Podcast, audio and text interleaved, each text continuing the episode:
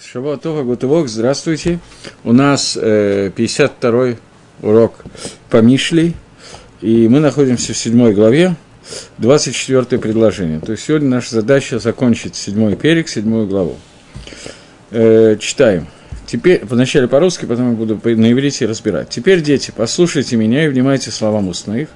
Не уклоняется сердце твое на пути ее, не блуждай по стезям ее, потому что многих оберкла она умерщвленными, и многочисленны все, кто убит ей. Дом ее пути в преисподнюю, нисходящие в обилище смерти, в обиталище смерти».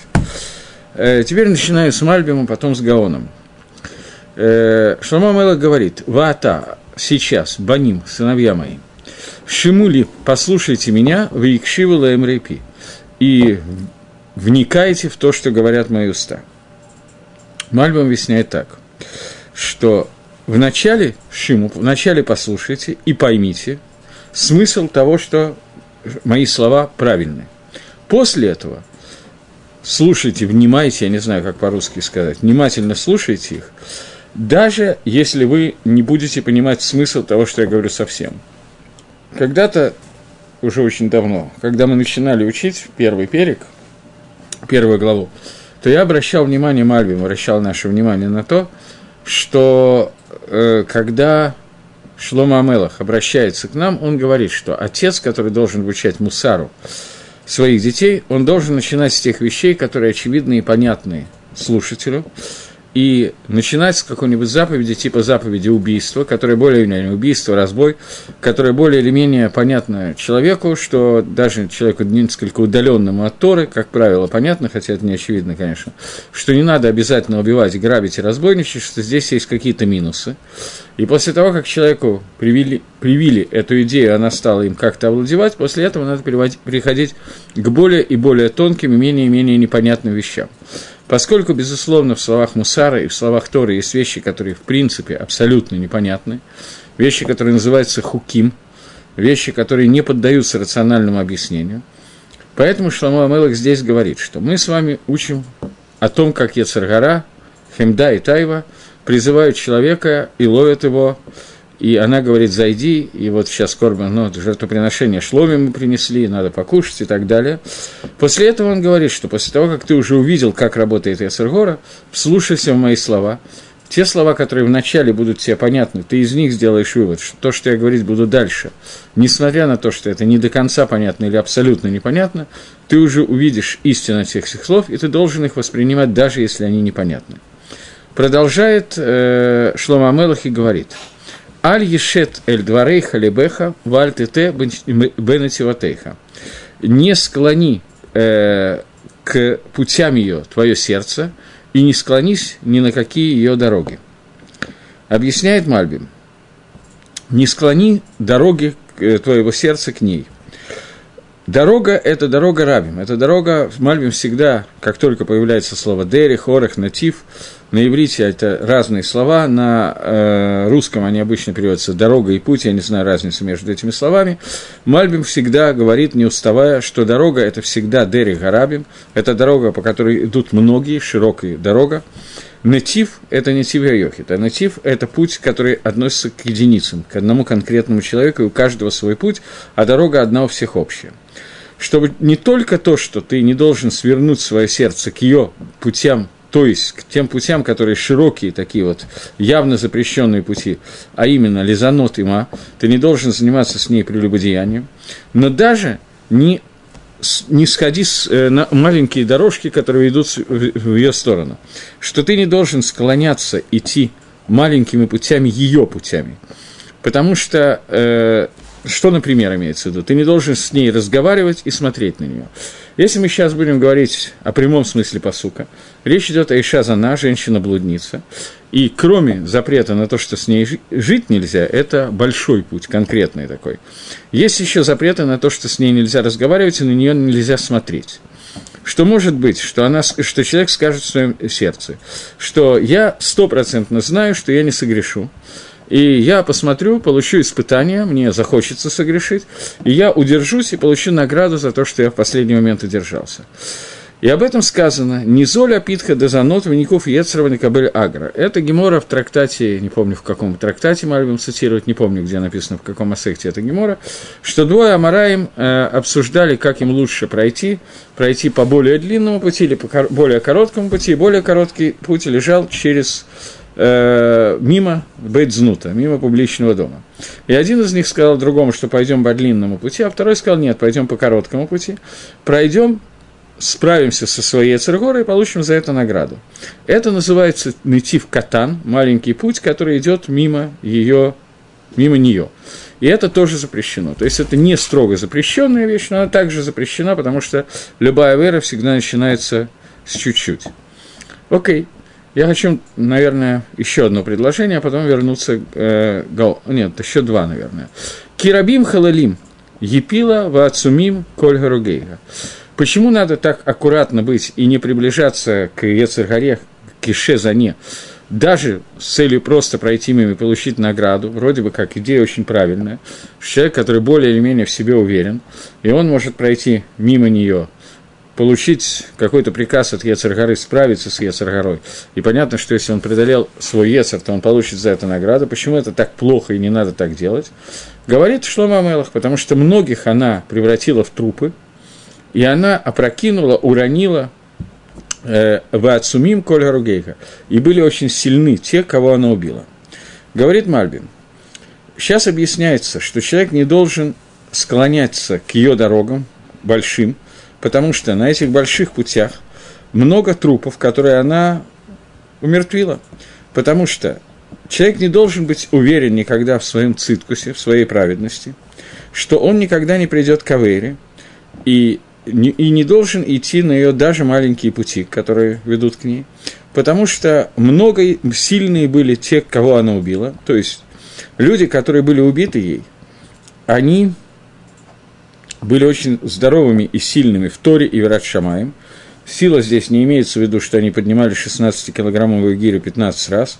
Речь идет о том, что они были сильны в Торе и Верат Шамай, в боязни Всевышнего. И тем не менее, они не смогли выстоять в Нисайоне, в испытании, которое посылает им Яцергара. Поэтому Лоти Кареф Алейха Клаль, не надо к ней приближаться вообще, как сказано выше, Альти Кареф Лепетах Байта, не надо приближаться к входу в ее дом.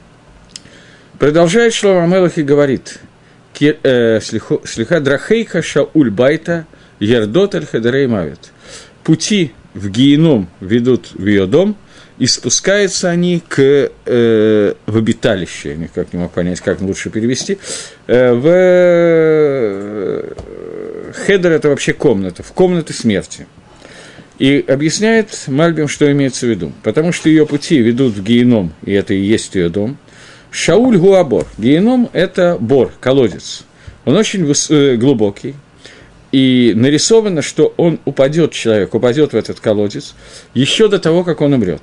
Имеется в виду, человек, который идет даже мимо ее дома, он и, он и же идет по дороге в геном, и он попадет в этот глубокий колодец.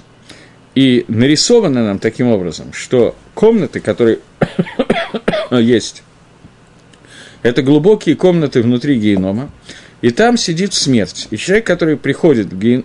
в Шауль, оттуда он попадает в эти места смерти. То есть человек, который начинает с того, что он проходит мимо дома, не имея, имея в каване, имея в намерении победить свою Цергора, поскольку он уже попался в ее лапы, и он уже начал входить в испытание, то он приходит к Авере, преступлению.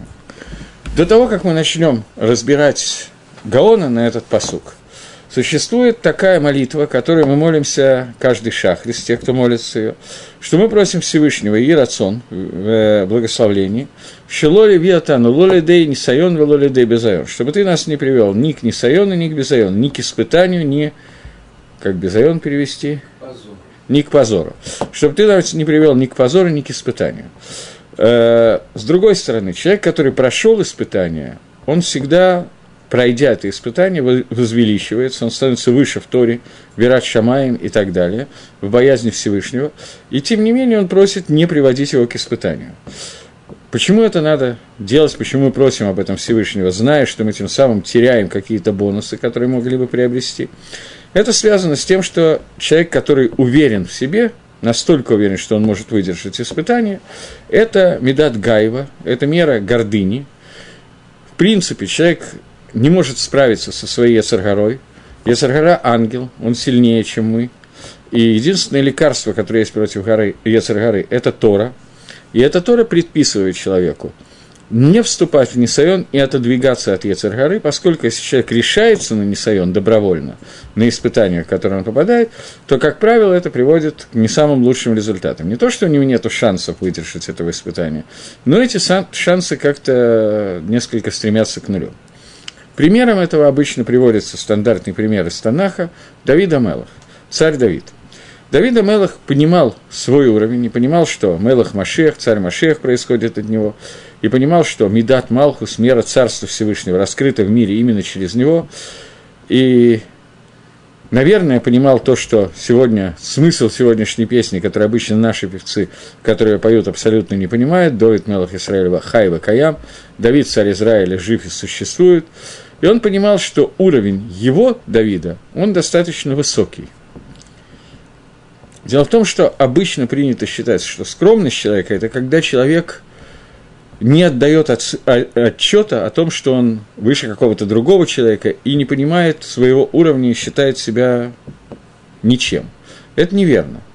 Скромность Маширабейну прекрасно понимал свой уровень, прекрасно понимал, что Тора дана через него всему, всему Амисраэлю, и что он должен управлять Амисраэлем, что он должен быть царем. Давид Амелов тоже это понимал. Скромность их заключалась в том, что они не, до, не отдавали дань себе в качестве людей, которые заслужили это, а считали, что вот так Всевышний решил, выбрал, это воля Творца, а я, что я такой? Я ничего. Маширабейн и Арон говорили про себя, анах нума, что мы такое? Мы вообще ничего, мы полупроводник. Всевышний захотел и сделал. Наших заслуг здесь абсолютно нету. Это скромность. Но не скромность – это когда человек, никогда человек говорит, что я мог бы учиться, потому что у меня хватает головы для того, чтобы учиться, но я учиться не буду, потому что я скромный человек, я не буду думать, что я умею учить Тору, например. Это не скромность, это глупость, это другое, другое качество тоже бывает. Но скромность, когда человек не, отда... не оценивает того добро, которое э, ему дано, как свои заслуги, а как заслуги Всевышнего. И вот Давид Амелах, я просто для чего это рассказываю, чтобы подчеркнуть, что то, что я сейчас скажу, не является признаком того, что у царя Давида не хватало качества, которое называется скромность. Нет, у него с этим было все в порядке. Давид Амелах обращается к Всевышнему и говорит, почему в молитвах говорят Элакей Авраам, Элакей Ицхак, Элакей Яков, Бог Авраама, Бог Ицхака, Бог Якова, и не говорят Бог Давида. На первый взгляд это звучит, мягко говоря, нескромно, но Давид Амелах знал, что существует четыре колеса, которые есть у телеги, у колесницы – и колесница Всевышнего, четыре колеса – это Авраам, Искак, Яков и Давид. Четвертое колесо – колесо, которое называется Малхус, царство. Царство Всевышнего на земле, олицетворено и раскрыто через царство Машеха и царство Давида. Поэтому Давид Мелах, понимая, что от него происходит, то он это и есть это четвертое колесо, через которое движется колесница Всевышнего – он задает вопрос, я не буду сейчас объяснять, что такое колесница Всевышнего, он задает вопрос Всевышнему, что если так, то почему говорится Элакей Авраам, Элакей Исхак, Элакей Яков, и не говорится Элакей Давид? Отвечает Всевышний, потому что Авраам, Исхак, Яков пережили испытания, я их испытал и проверил, тебя я не испытывал. Давид Амела говорит, так испытай меня, чтобы я тоже был на уровне Авраама, Исхака и Якова, и чтобы вышел на этот уровень. Всевышний говорит, Авраам, Ицкак и Яков не просили об испытании. И не знали, когда я буду и чем я буду их испытывать. Ты просишь об испытаниях, чего делать нельзя. Ты полагаешься на то, что твоя праведность, а Давид Амелых был стопроцентным праведником, ее достаточно для того, чтобы устоять в любом испытании, но, в отличие от Авраама и Искака Якова, я сообщу тебе, каким испытанием собираюсь себя испытывать. Они не знали, что будет испытание, и не знали, что я буду испытывать. Ты будешь знать, в чем состоит твое испытание, и посмотрим, как ты его выдержишь. И он ему говорит, что испытание, которое ты получишь, это испытание запрещенными связями. Давид Амелах испугался этих слов Всевышнего. То есть, в принципе, это что-то типа Ишазана, понятно, запрещенные связи женщина-блудница. Понятно, что это не блудница, но тем не менее. И Давид Амалах испугался этого и говорит Гемора, что он превратил дни в ночи, то есть он целыми днями и ночами занимался супружеской близостью со своими женами для того, чтобы у него просто не было силы физически совершить авейру. Говорит Гемора, что у него забылась Галаха, от страха перед испытанием он забыл Галаху, и в результате он привел ровно к обратному. Его Яцергора усилилась, а не уменьшилась от этого. И проходит какое-то время, и Давид Амелах попадает в это испытание, причем он сам, естественно, не понял, что он уже находится в этом испытании. Произошло это таким образом. Давид Амелах находился, его распорядок ночной жизни был такой. Обычно под словом «ночная жизнь» употребляются рестораны и кабаки. Давид Амелах не ходил по ресторанам по ночам. Он проводил ночи немножко иначе. А именно, у него висела арфа, кинор, я знаю, что это такое, скрипка, арфа, никто точно не знает, что это за инструмент, который был у Давида Мелаха, который висел у него над кроватью. Ровно в полночь дул северный ветер, и арфа, кинор работал как будильник. Какая-то из их струн звенела, Давид Амелах просыпался. Он никогда не спал больше, чем шишим на шамот, 60 дыханий, для того, чтобы не почувствовать вкус смерти, потому что сон во время сна человек ощущает это одна шестидесятая смерти, поэтому Давид Амелах спал всегда просыпался посередине несколько раз, для того, чтобы никогда не спать подряд определенное количество времени, чтобы этот вкус он не почувствовал. И вот Давид Амелах просыпался, шел на крышу своего дворца с, этой, с этим кинором, и там занимался, сочинял Дгилем, пел Дгилем, говорил псалмы и так далее. Э, до определенного времени, после чего он начинал учить Тору. Там же на крыше дома начинал учить Тору. Давид Амелах, понятно, что это был воин – кроме того, что он был Талмитхохом, знаток Торы и так далее.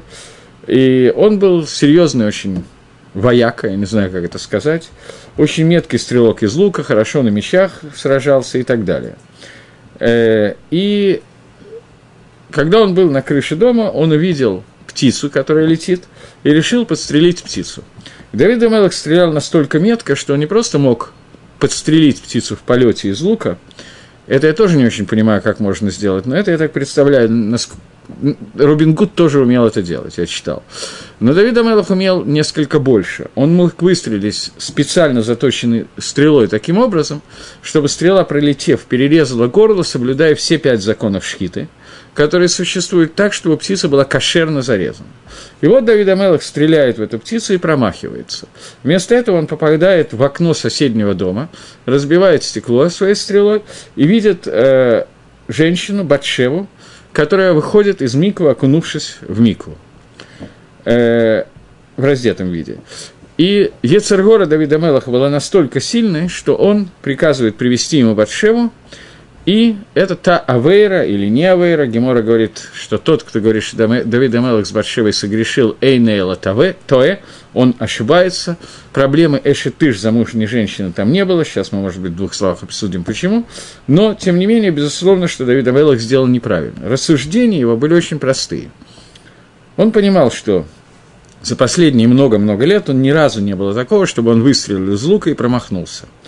Еще не просто промахнулся, а попал в окно, и не просто в окно, в окно Миквы, и не просто в окно Миквы, а в, то, в ту минуту, когда Батшева выходит из Миквы. Он понял, что это Мина Шамаем, что Батшева предназначена ему с небес, и, надо сказать, он не ошибся. Э, Зогар говорит, что Батшева предназначена была Давида Мелаху с шести дней творения. С самого начала, по плану творения мира, э, Давид Амелах должен был жениться на Батшеве, но должно было это произойти не тем способом, который выбрал Давид Амелах. И вот Давид Амелах приказывает привести ему Батшеву и живет с ней. Э, в чем здесь такая, такой фокус заключается? Она была замужем за Ури. Но дедушка Давид, э, Батшева, его звали Ахитополь.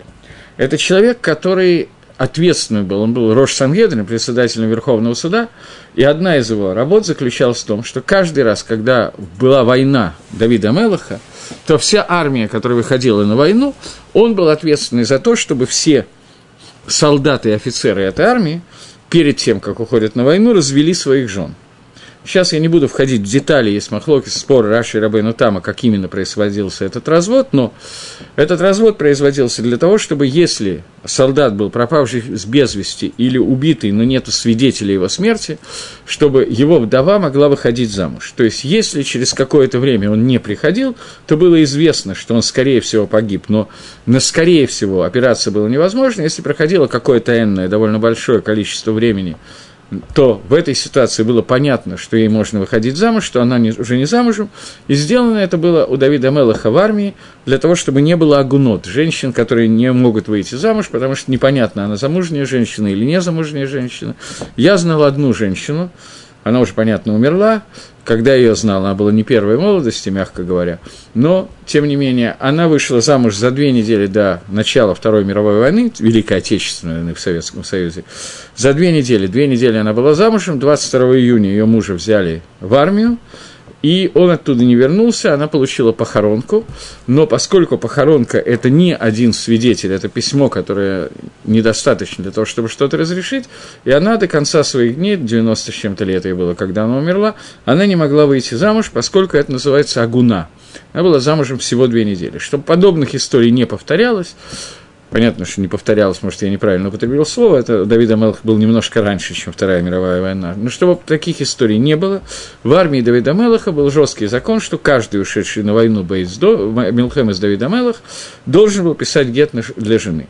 Ответственный за этот гет был Ахитополь, который был дедушка Батшева. Поэтому Давид Амелах прекрасно знал, что Батшева разведена, и знал, что происходит, поэтому грех, который он согрешил, не был грех замужней женщины. Но тем не менее, поскольку Ури мог вернуться с войны, снова жениться, и они могли жить вместе, то Давид Амелах не имел права этого сделать.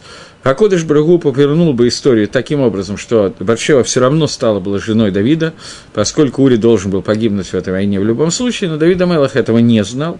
И то испытание, которое ему было послано, он в этом испытании споткнулся, и произошло это, одна из причин, которая произошла, это то, что Давид Амелах просил испытания. Нам сказано, что мы не должны просить никаких испытаний. Испытание, которое просил Давид, это не было испытание, чтобы Ецаргара его испытала. Он не просил так вот прямо напрямую. Тем более то, что говорит его сын Шламо Амелах, одновременно на полставки Шламо Амелах работает сыном той самой Батшевы, тоже, о которой идет речь, это сын Давида Амелаха и Батшевы. И Шламо Амелах, как объясняет Мальбим, говорит нам, что когда тебе приходит эта Ишазана и говорит тебе, что первое, что она говорит, это не зайди ко мне прямо, давай займемся прелюбодеянием. Она говорит, пройди мимо дома за нот. И первая работа Ецаргары заключается в том, что человек, мы уже с вами несколько раз обсуждали и будем еще много раз говорить, что нормальный способ соблазнения, который применяет Ецаргара, это все это обратить в митсву первое, что надо сделать, надо придать этому цуру формы митсвы. Поэтому, когда у человека возникает вопрос, он говорит сразу же, что я пройду, но не согрешу. Я пройду бейдзнут, но авейра я не сделаю. Я пойду по этим путям для того, чтобы Ецергора у меня начала работать, но я справлюсь с Ецергорой. Это, в принципе, называется лахнис, это цмо ле нисайон, э, ввести себя в нисайон, и это то, что первое, что происходит, когда работает Яцергара, и об этом говорит Мальбим, что ты не, должна, не должен человек идти не по ее главной дороге, не по ее узким тропинкам, которые в результате приведут к тому же самому. Это объяснение того, что происходит в этих трех четырех предложениях, которые дает Мальбим. Теперь переходим к Вильнюсскому Гаону. Читаем заново. Ваатаба ним шимули. А теперь, дети мои, послушайте меня, Якшиву ламрепи, и вслушайтесь внимательно в слова моих уст. Я напоминаю, что Мальбим сказал, вначале слушайте, воспринимая и понимая, понимая смысл этого, убедившись, что это эмет, истина, после этого вы должны слушать, даже когда вы не понимаете смысла, потому что вы убедились в том, что я говорю правильно, теперь вы можете получить информацию даже без понимания. Да, это путь Мальбима, Гаон Бивильна идет совершенно по другому пути. Он говорит, теперь, сыновья мои, слушайте меня. То есть, тикаблу ласот, возьмите это, чтобы делать, и это соответствует сфере, э, сфере, которая называется хохма. Давид Амел, э, Гагрой, извиняюсь, идет по пути того, что он объясняет понятие хохма, бина и дат, и объясняет восприятие, которое человеку приходит сверху от учителя, как хохму, то есть он должен это принять по традиции. Дальше, хикшиву леамрейпи, слушайтесь, внимайте словам моих уст. Это соответствует понятию бина. Бина – это понятие, которое связано не с восприятием от учителя учеником, но после того, как я получил что-то от своего учителя, я должен вникать во все эти слова для того, чтобы я понял то, что вытекает из этих слов, не то, что было сказано, а то, что из этого можно вывести путем анализа и вникания и понимания. Поэтому, говорит Гаон, здесь сказано, не слушайте, а икшиву. А акшив на современном иврите то же самое. Это очень внимательное какое-то слушание. Внимательное слушание, как его объясняет Гаон Мивильна, это когда я услышал информацию, я ее перевариваю и вывожу из нее новые какие-то примеры. Один момент, если здесь что-то еще. Э, еще есть Гаон Ктав, э, даже не в Ктавке, а ссылка на Гаона в другом месте. Я не буду, хотя почему нет, одну секундочку. В пятом перике, один момент, в пятом перике Мишли есть такое предложение. А сейчас, сыновья мои, слушайте меня, ничего не напоминает. Пока начало дословно наше. В аль тасура мимрейпи. И не уйдите, не склонитесь от того, что было высказано, высказано мною словами. Объясняет здесь Гаон таким образом. А сейчас, дети мои, слушайте меня. Слушайте это хохма, то же самое. Сурим репи, и не склонитесь в сторону от того, что сказали мои уста.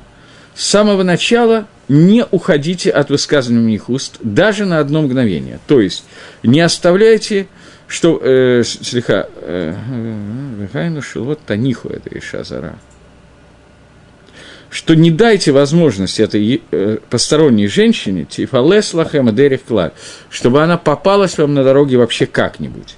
И еще, это первый был тируц. То есть не сворачивайте с моих слов, не дайте ей даже встретиться вам на дороге. Второй тируц. Слушайте меня, примите то, что я сказал, чтобы это делать. Здесь Гаон объясняет, что поскольку понятно, что Шимули, слушайте меня, который говорит Шлома Амелах, в переводе на человекообразный язык это означает учите Тору.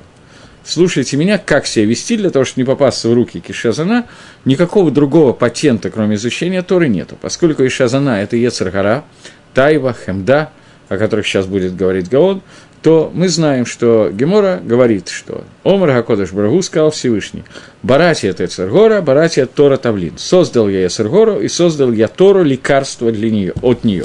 Поэтому принимайте мои слова, чтобы слушать, надо перевести таким образом, и это комментарий э, на Вильнюсского Гаона, комментаторы так и переводят, что вы должны проследить, чтобы главная часть изучения Торы была для того, чтобы ее делать. То есть Тору можно учить ради учебы, и Тору можно учить, чтобы делать. И то, и другое необходимо. Это какая-то часть Торы, которую вы учите, она должна быть альмнат ласот, для того, чтобы выполнять то, что говорит Тора. Поэтому сказано «Шимули Якшива Амрепи», то есть для того, чтобы выполнить то, о чем я говорю. И не склоняйтесь в сторону от того, что говорят мои уста, что вы должны постоянно, как можно не не свернуть в сторону от того, что говорит Всевышний, от того, что говорят нам наши мудрецы. Единственный способ, который существует, повторя... постоянно повторять то, что они сказали. Это то, что говорится здесь, как говорит Гаон, что вы должны постоянно повторять Деврей Тору, как я уже объяснял, говорит Гаон в другом месте, но мы сейчас не будем уже и в третье место лезть мы не будем. И когда вы примете это, чтобы выполнять, то вы должны знать, что икор лимут, главная часть лимуда, ради того, чтобы делать. И, должны, и тогда вы должны опасаться и следить за тем, чтобы постоянно возвращаться к словам Торы, для того, чтобы не забыть ни одного слова. И посредством этого вы не склонитесь, не уйдете в сторону от высказываний, которые мы говорим. Окей, возвращаясь к нашей главе. Э, говорит, здесь он говорит начало то же самое, как говорит Шламу Амелах. Сейчас, сыновья мои, слушайте меня. То есть, слушайте для того, чтобы делать то, что сказали, это хохма. И икшиву – это то, что мифураж не было сказано. Вы должны вывести один закон из другого, уподобить один закон другому, научиться учить Тору Баиюн для того, чтобы увидеть, чем это похоже на это и так далее, и вывести новые вещи, которые будут вам помогать работать против Есархары. Грубо говоря, если так, как Мальбим объяснил, что нам не надо проходить мимо входа в дом Кавой Дизойри, то я думаю, что об этом не обязательно говорить, но тем не менее. Сегодня, когда у нас появилась такая ситуация, как телевизор, кино и так далее, то понятно, что не обязательно куда-то выходить для того, чтобы добраться до дома Авоидезоры и до дома Заны, и так далее, можно вполне привести к себе домой, нажав одну-две кнопки компьютера, телевизора и другого оборудования, которое существует. Поэтому, когда нам... Об этом Шлома Амелах не говорил, очевидно. Почему Шлома Амелах об этом не говорил, очень понятно. Потому что в его время не было такого научно-технического прогресса, застоя и так далее. Поэтому он говорил о том, что было бы ГВ, о том, что было в его время. Бина – это когда мы из слов, которые были сказаны, делаем путем анализа, приходим к тому, что нам надо добавить и так далее. Понятно, о чем я говорю. Окей, следующее предложение. Я думаю, что понятно. Предложение номер 25. Аль ешет либеха вальтите бенативатейха. Не склони к ее путям свое сердце и не пойди ее маленькими дорогами не сверни на ее маленькими дорогами. Э, как Мальбим объяснил, мы помним, что существует два вида дорог. Большая дорога – это сама Авейра, и маленькая дорога – это вести себя в испытание для того, чтобы пройти мимо дома, имея в виду, что Эцергора у меня возгорится, а я сдержусь. Гаон идет опять же по другому пути. Он говорит, «Аль ешет, пируш аль не склонись». Кидаркаши того на Талмит Хохам. Каким путем обычно приходит Яцергара к Талмит Хахаму, который постоянно учит лишма, то есть Мальбим идет по простому пути. Ишазана, женщина-блудница и так далее. Гаон говорит, что Ишазана – это хемда, тава, нехороший медот, желание получать удовольствие, стремление к наживе и так далее.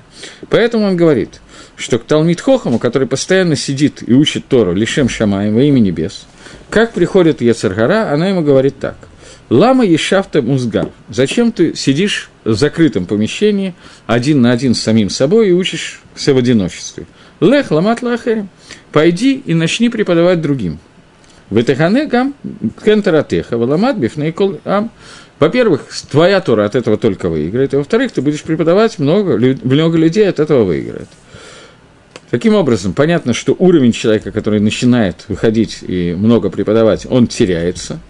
Я не говорю, что преподавать не надо, надо знать пропорции – Понятно, что я не сказал, что не надо преподавать, но тем не менее. После этого, после того, как человек выходит и начинает учить Тору лолишма, а учить Тору для того, чтобы дать урок, чтобы урок этот понравился, чтобы его называли равом, я не знаю для чего. После этого она ему говорит, что уже можно начинать учиться лолишма. Ты уже начал преподавать многим, ты видишь, что хорошо идет и так далее. Вперед уже надо учиться не только ради учебы Торы, но ради того, чтобы зарплата была, ради того, чтобы тебя назвали большим человеком, ради того, чтобы кого-то и так далее.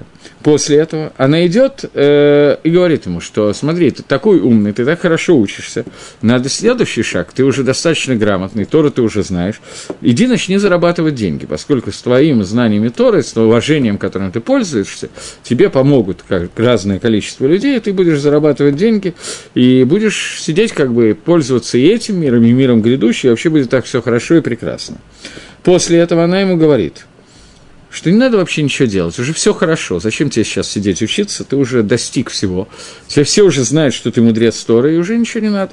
И человек уже не преподает, не учится, а вместо этого разговаривает дворем бетейлем, разговаривает пустые разговоры об ни о чем. И это дорога, которая приходит к Талмит Хахаму Ецархара. И это получается, что здесь мы видим две вещи, которые приходят к нему снаружи, и две вещи, которые приходят к нему снутри. Сейчас мы их проанализируем. Поэтому продолжение посука звучит «Аль ешет эль даркейха» – «Не склоняйся в сторону ее пути». Это Драхим Гдалим. Здесь он идет к тому же, почти по тому же объяснению, как Мальбим. Не склоняйся к ее дорогам. Это большие, широкие дороги, которые находятся в, э, наружу. Выйди наружу. Когда человеку говорит Ецаргара, Талмит Хохаму говорит Ецаргара, хватит сидеть в доме и учиться один на один с собой, выходи наружу, начни преподавать, начни учить Лолишма, начни э, зарабатывать деньги. Это то, что происходит снаружи. И это соответствует какой части Ецаргары. Мы много раз видели, что Гаон весь свой путь, все свое объяснение и шизаны, которые он дает постоянно в книге Мишли, он делит на двух нашим занот. Это Хемда и Тава – в данном случае выйди наружу и погонись за чем-то, погоня за богатством, погоня за ководом, это то, что называется, за почестями, это то, что называется хемда. Вот эти вот две вещи, выйти за ководом и за деньгами, выйди наружу, прекрати учить Тора Лишма, выйди наружу и начни что-то делать, это называется хемда, и это начало, которое, с которым приходит Яцаргара к Талмитхохаму, которое называется хемда. Шедери губи от Галия, химда гиба от Галия, что это делается в открытую, и химда – желание, стремление к э, получению прибыли в том или ином виде, не обязательно денежном, это всегда идет в открытом виде, как я уже объяснял, и он неоднократно это объяснял. И э, ученик Вильнюсского Гона здесь обращает внимание на то, что Гаон этого не объясняет, но он считает, что он это имеет в виду. Рафминахи Мендель пишет, что сказано «аль-ешат». Дословно слово «аль-ешат», по-моему, он перевелся «не уклоняться», я также перевел. «Рашата» – это наклон. Но есть еще одно слово от слова «шинтет», слово «штут», которое означает «глупость». То есть «не склонись», происходит от слова, на русском языке это игре слова каламбура не может быть, но на иврите. Это однокоренные слова, это одно и то же слово. Наклоняться и делать глупость, делать шойта. Шойта – это сумасшедший. Не сделай такой глупости, потому что э, от той глупости, которая сейчас говорит тебе Ецергара, что она говорит? Э, оставь изучение Торы и займись не весь чем, или начни изучать Торы для того, чтобы преподать, для того, чтобы кого-то у тебя было и так далее. Если ты немножечко подумаешь, что ты увидишь, что от этого кого-то, от этих почестей, от этого оставления Торы, на самом деле, у тебя понятно, что нет прибыли в будущем мире, это понятно никакой Ганея в будущем мире не может быть. Но у тебя нет удовольствия от этого, даже в Аламазе. Потому что все, что есть химда, химда – это не удовольствие, это погоня за удовольствием. Поэтому идти на поводу у химды – это не просто неправильно, это еще и штут, потому что человек поймет, если он будет думать, что это ситуация, когда ты попадаешь в собственные сети. Сколько бы ни было, тебе не хватает, чего бы ни было, хочется еще. И это постоянная погоня, постоянно невозможность сидеть на месте, полное отсутствие Э, удовольствие от этого мира, и совсем непонятно для чего. Будущий мир, понятно, что теряется, а в этом мире тоже теряется, потому что человек, который хомет, который на... Есть такая заповедь лотахмот – одна из десяти заповедей, не возжелай переводится. Человек, который постоянно страдает тем, что ему все время не хватает, он чего-то хочет, дома ближнего, жены ближнего, я не знаю, их из чего там, но он постоянно находится в состоянии, когда ему что-то надо, он зачем-то гонится, он находится в состоянии, когда у него покоя нет, удовольствия нет, есть только страдания от этого. Поэтому человек, который следует этому совету Ецаргары, хотя он дается в очень приятной и хорошей форме, такой, что всегда кажется, что делаешь мицу, но тем не менее человек, который анализирует это, он понимает, что когда он идет по этой дороге, это просто штут. Поэтому здесь употреблено глупость. Поэтому здесь употреблено слово шойта, сумасшествие. Дери Хага, просто заодно. Э, слово шойта, оно читается как слово сойта. Сота – это, вы киваете, потому что я уже это рассказывал, да, здесь на уроке? Не рассказывал я здесь? Тогда сейчас расскажу. Э, Сойта – это женщина, которая подозревается в измене мужа, и ее надо поить определенным образом, с определенными там процедурами, в это мы сейчас входить не будем. Слово «сота», она пишется в Торе так же, как «шойта», «шин», «вав», «тет», «гей». А в Геморе она все время пишется словом э, не с буквом син, а с буквом самих. Это две буквы с, которые есть в иврите. И она пишется сота син вав, самих вав, тет, гей. Слово сота с э, э, вавом, с э, самихом, как написано в Геморе, происходит от слова стия, лисатот, склоняться, склониться, уйти с правильного пути. Это женщина, которая уходит, она связана со своим мужем, она уходит в другое место, она уходит от того места, где она должна находиться, это стия, уход в сторону. Слово «сота», написанное сином, так как она написана не в Геморе, а в Торе – в Рамбаме. То есть настоящее написание, оба, оба написания правильные, но в Хумаше оно написано со словом «син». Это происходит от слова «шо» – это сумасшедшее. И Гемора говорит, что «эйниша» не бывает так, чтобы женщина изменяла мужу, а только Элаимкен них насла рох штут. Если у нее нашел, вошел рох штут, дух глупости. И Рейшлакиш добавляет и говорит, что вообще нет ни одной авейры, которая делает человек, а только если у него входит рох штут, глупость, и человек, которого нету достаточно ума, он не может не делать аверу, потому что он не понимает, что он теряет и что он приобретает.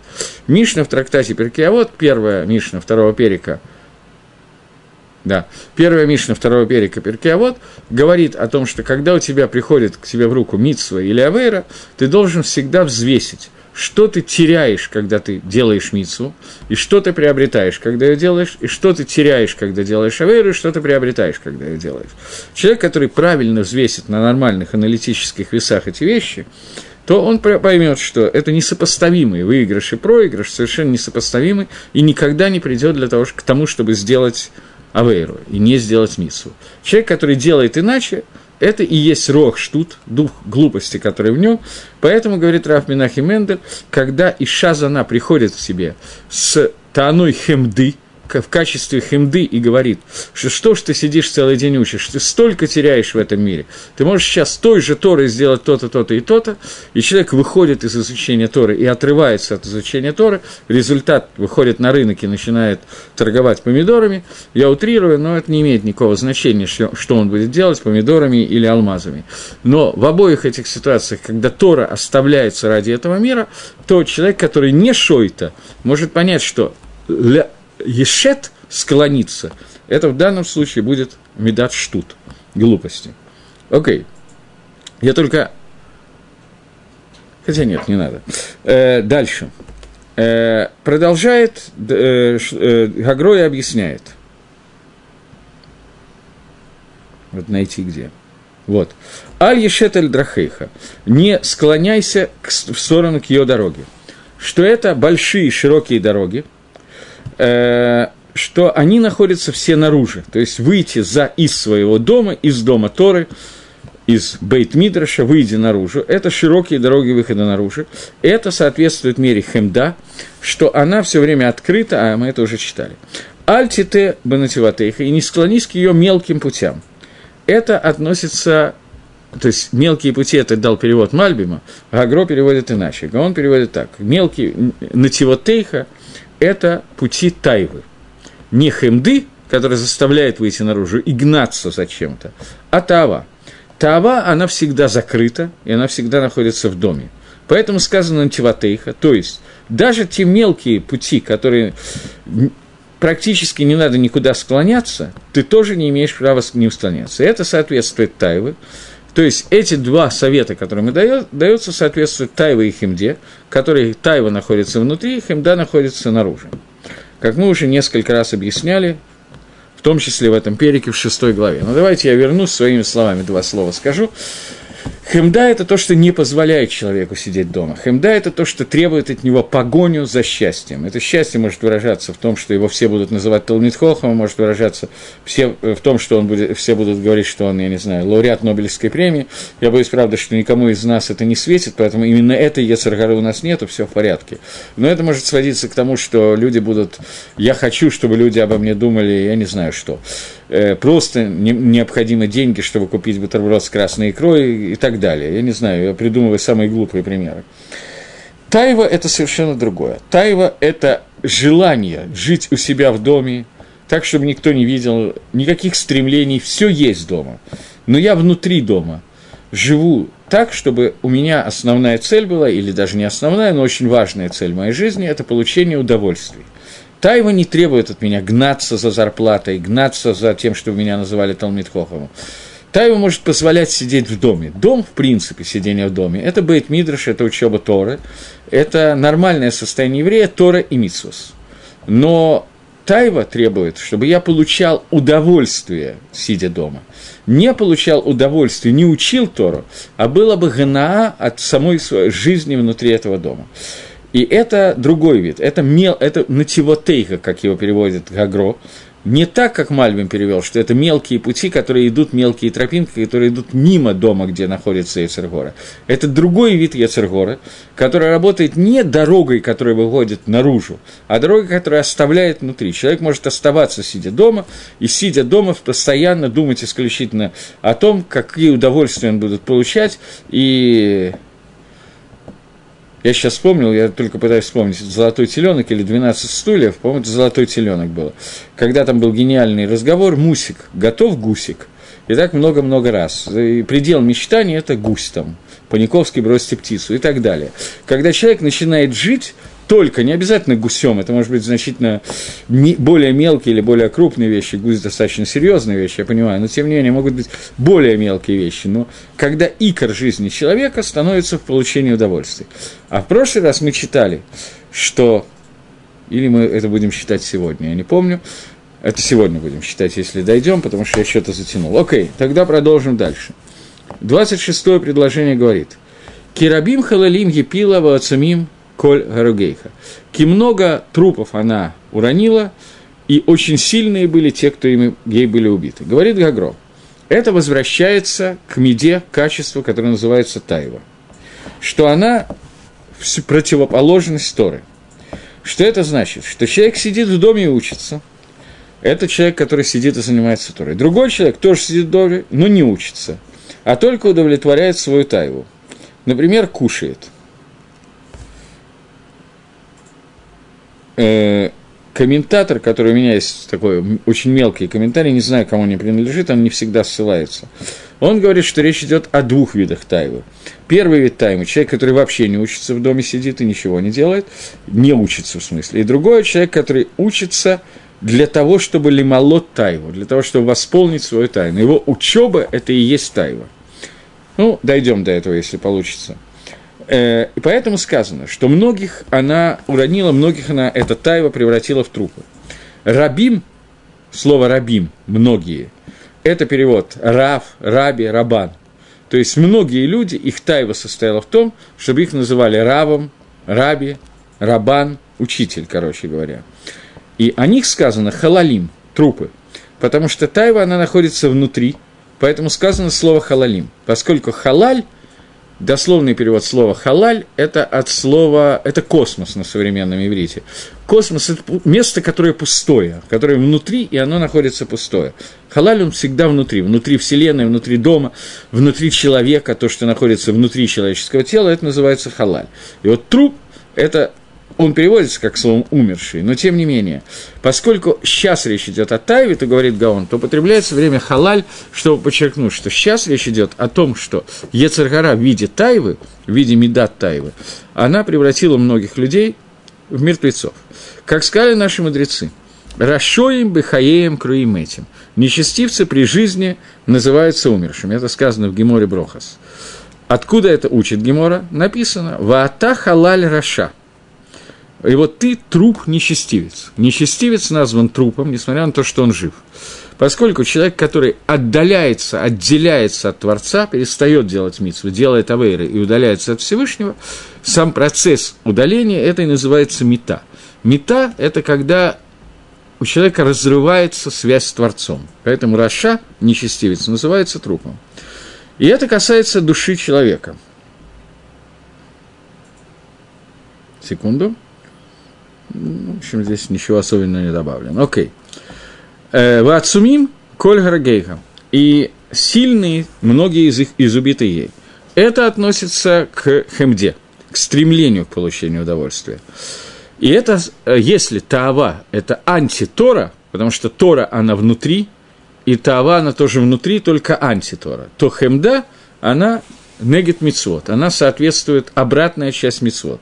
Мицвод, они всегда снаружи, и хемда – это ровно обратное, она тоже снаружи, но обратное мицвод. То есть, хемда говорит, не надо опираться про мицвод, не надо все время думать о мицвах, не надо опираться, не надо все время заниматься мицвод.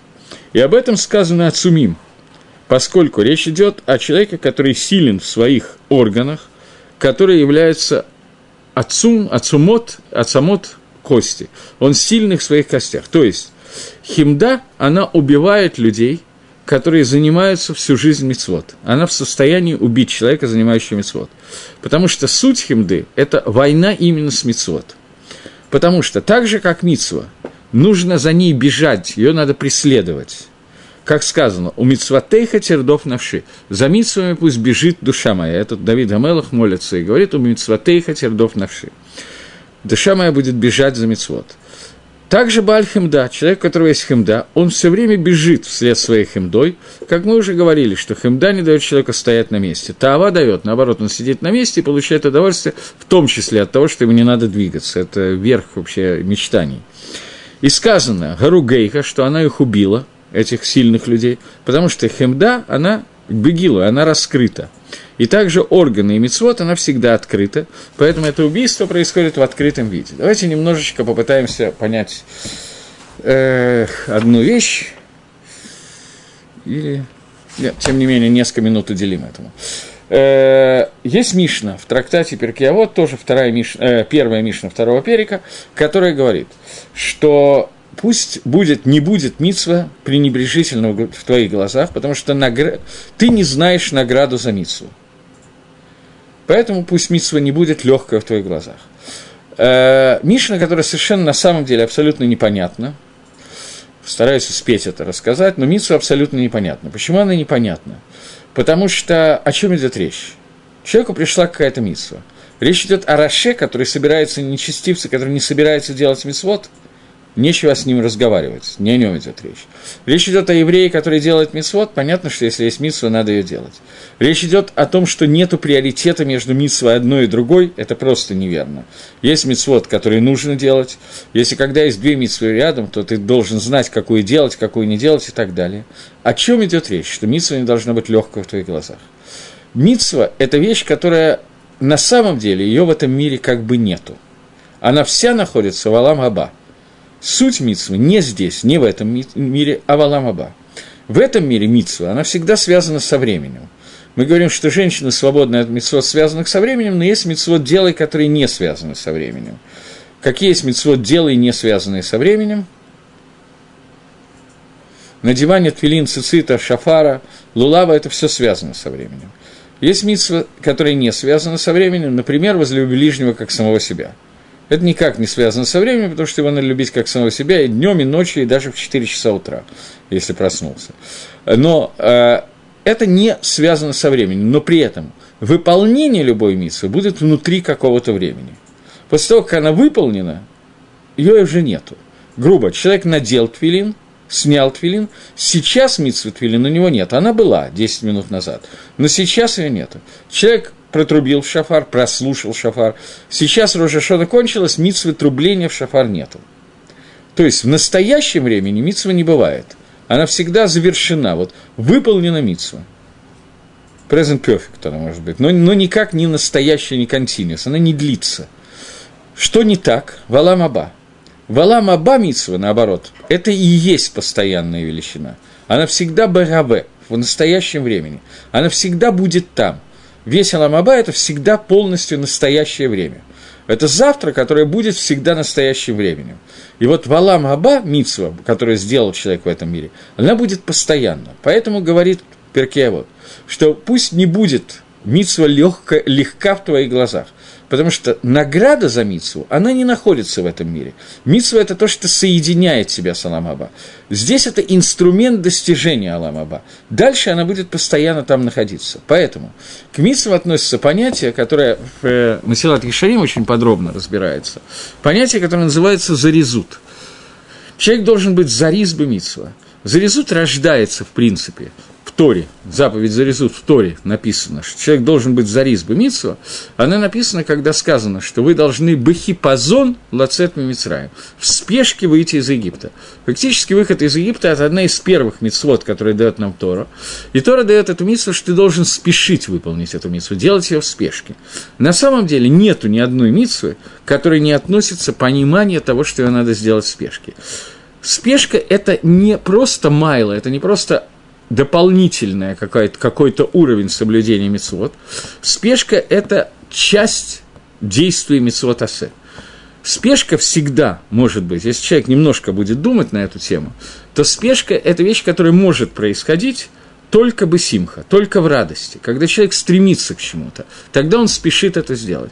Бывает, человек спешит отделаться от чего-то, но это не делание мицу, это, это обратное явление. Радость – это симха, Существует понятие симха и понятие ацивут. Симха – это радость, ацивут – это горечь, грусть. О.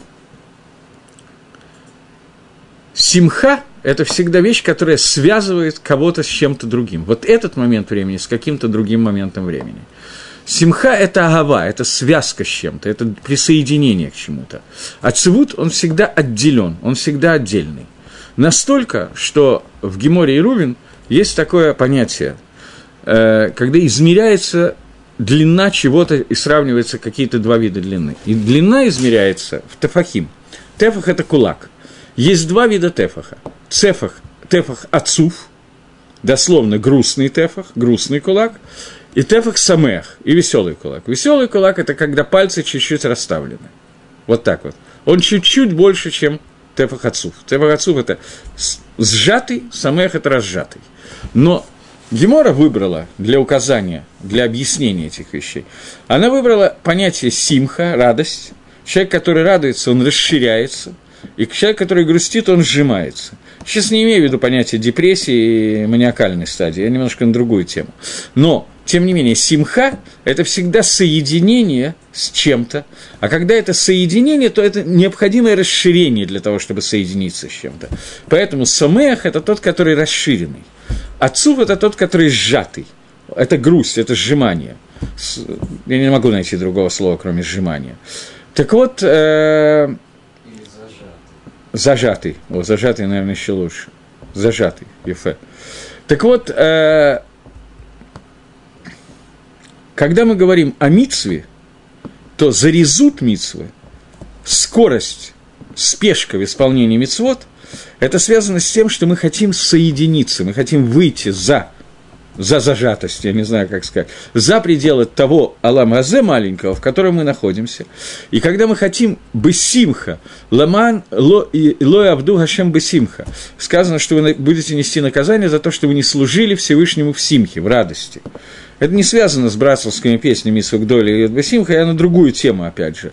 Но когда мы служим Всевышнему, это нужно делать зарезут, в со спешкой, в радости, в веселье. Веселье мицвы, поскольку мицва соединяет меня с бесконечностью. Вот с с тем, что дальше она будет со мной постоянно, ГВ, это будет постоянное время. Поэтому есть понятие зарезута. И зарезут – это часть мицвод. Это не просто майла, лучше мицву делать бы зарезут, чем не делать вообще. Это очевидно.